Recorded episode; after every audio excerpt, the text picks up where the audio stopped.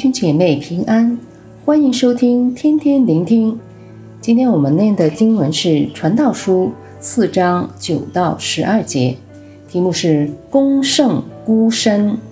今天的经文虽然只有短短的四节，内容却是非常的丰富。它提到结伴同行的价值和重要性，不只是生活中的场景，并且在人生成长路上也是一样非常重要。第九节，两个人总比一个人好，他们劳碌同得美好的报偿。第十节，若是跌倒，这个人可以扶起他的同伴；倘若孤身跌倒，没有别人扶起他，这人就有祸了。在古代的巴勒斯坦地区，克里们要日夜兼程，从早到晚不断地赶路，在路上都有机会遇到大大小小的挑战，不像今天的城市。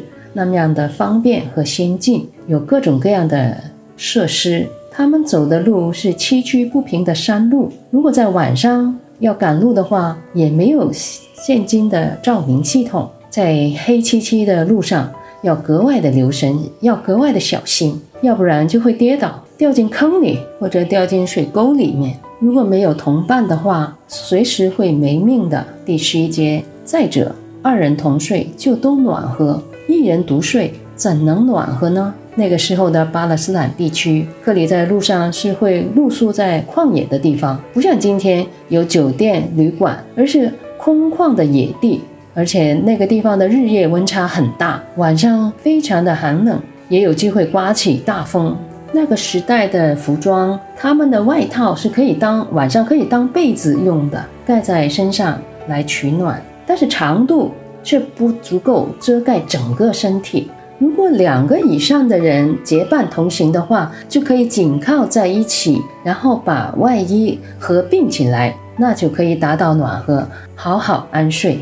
第十二节提到，若遇敌攻击，孤身难挡，二人就能抵挡他。三股合成的绳子不易折断。这节经文我们常常会在婚礼当中听到的，也是非常有意思的。克里在旷野路上有机会遇到强盗或者被抢劫的危险，除了财物损失，也可能会危害性命。以一个人的微薄之力是很难对付敌人的，但是如果有同伴的话，就可以抵挡。其实属灵生命也是一样，仇敌魔鬼也是处处在找机会，寻找可吞吃的人，攻击每一个基督徒。正所谓逐个捉，那些离群的、离队的会比较容易被击破。因此，我们需要互相扶持。互相帮助，三股合成的绳子不容易折断。这句话是当时很流行的潮语，作者也引用来解释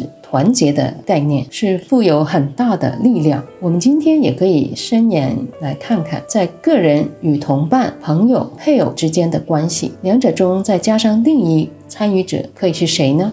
记得小时候上数学课的时候，老师会讲解三角形。老师用一个模型来说明三角形的特点，它很跟四方形和六角形很大的分别。三角形有三个支持点互相连接着，三角形是不会变形或者移动的，是十分牢固的，彼此支持着。另外也见过、呃，以前农村的亲友把三条晒干的麻草编成一条麻绳。独立的一条呃很细的麻草是很脆弱的，很容易就弄得断。但是三条编成的麻绳就坚固很多了，不容易摧毁。那种力量真是不可以小看。今天我们要思考，如果人与人之间需要保持良好的关系，大家就要花时间，也要进行沟通，刻意的学习及经营。同样的。在基督徒的群体生活当中，在真理信仰的道路上，我们更需要邀请神在我们当中，让神成为中心，成为带领，好让我们的日常生活也是以真理为基础，不是从个人的喜好、个人的眼光或者世俗的思想来牵引、来主导。我们是需要把圣经的教训实践